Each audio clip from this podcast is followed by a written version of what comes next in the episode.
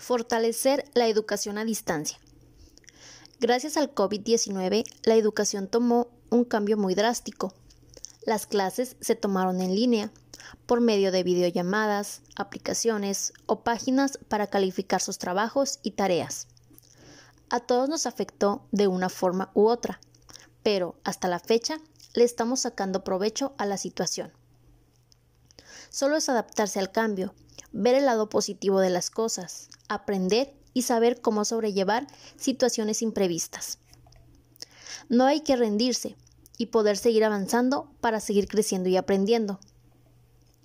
Nos enfocaremos en la problemática de cómo podemos fortalecer la educación a distancia, diversas propuestas para su mejoramiento, ya que en algunas clases dejan mucho que desear o simplemente no conocen las herramientas para aplicarlas en línea a base de juegos.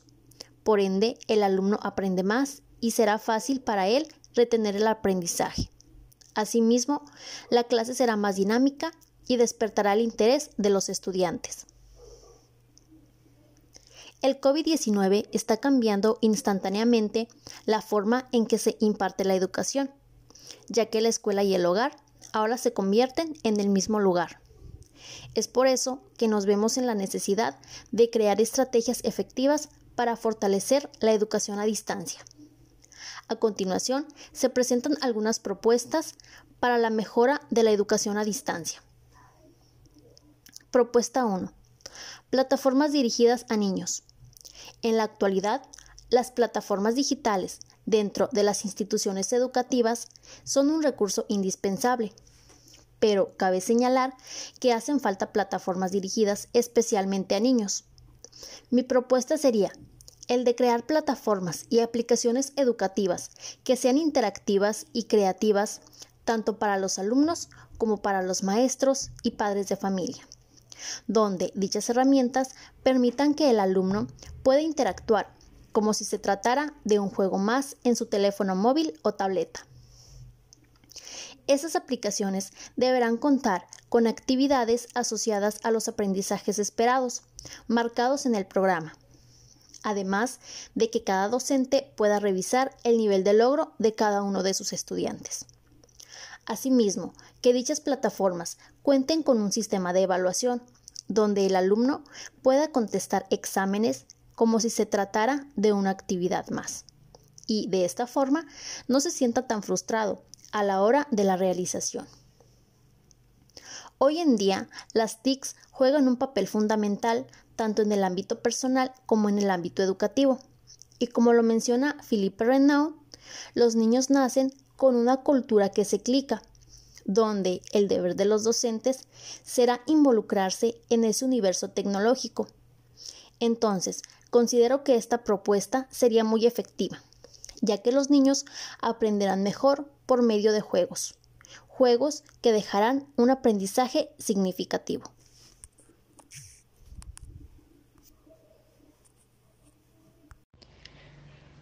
Facilitar material a los alumnos para el trabajo en casa.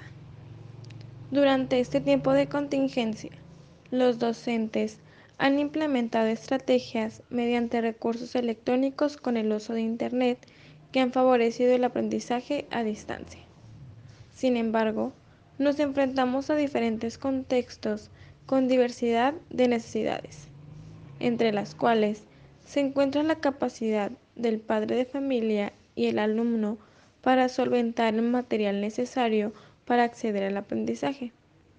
Por tanto, resulta premiante ofrecer una gama de estrategias que respondan a todas las necesidades con el objetivo de impartir el aprendizaje de una manera fácil y adecuada, como se impartía en nuestro salón de clases, surge la propuesta dirigida a brindar a los padres de familia guías y o cuadernillos de trabajo en casa donde se especifique cada una de las actividades y tareas solicitadas de cada asignatura por parte del docente, así como los criterios de evaluación a través de las diversas formas de difusión. Propuesta 3. El principal papel de impartir clase es el maestro, pero algunos no están preparados para este tipo de situaciones a distancia, es decir, las clases en línea, porque algunos no les saben mucho las tecnologías, no saben qué aplicaciones usar y cómo utilizarlas. Para que esto sea más fácil, mi propuesta es capacitar a los maestros, a cada uno, sin importar si son jóvenes o llevan años de experiencia.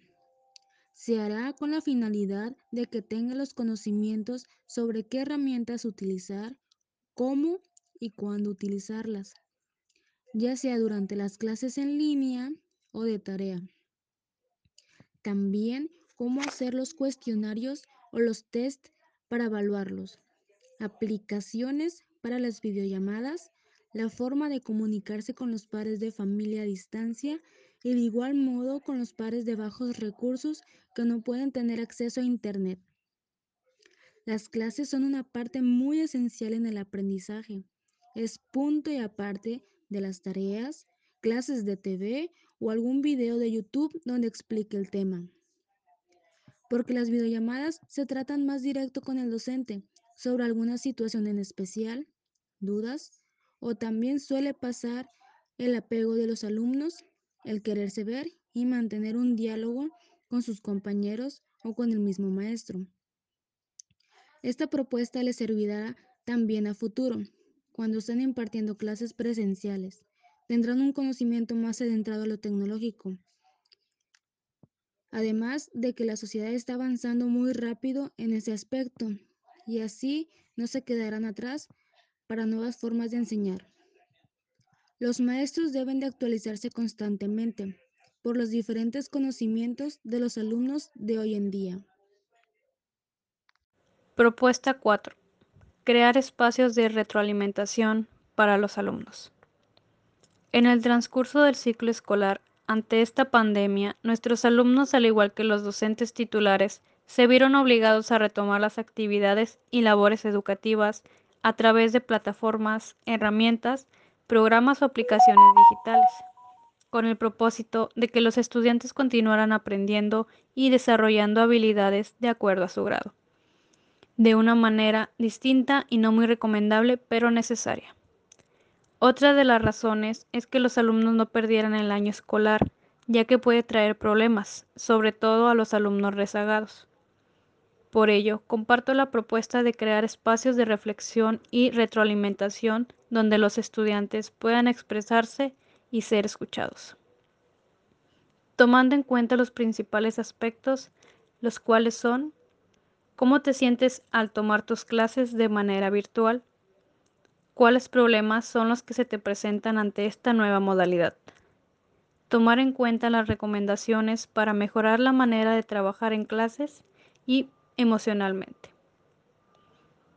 Tener un día a la semana exclusivamente para compartir las experiencias de los alumnos e intercambiarlas entre sí.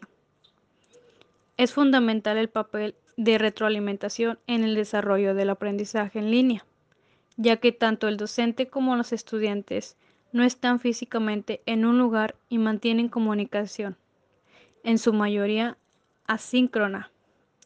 Es importante conocer las tres fases del proceso dialógico. Fase 1. Dar y recibir. Esto puede venir del docente, de un compañero o de un grupo. Fase 2 comprender y apropiarse de lo recibido, analizar y tomar decisiones que permitan mejorar la actividad. El papel del estudiante debe ser activo en su proceso de aprendizaje. Fase 3. Implementación. Se implementan las acciones planificadas en la fase anterior.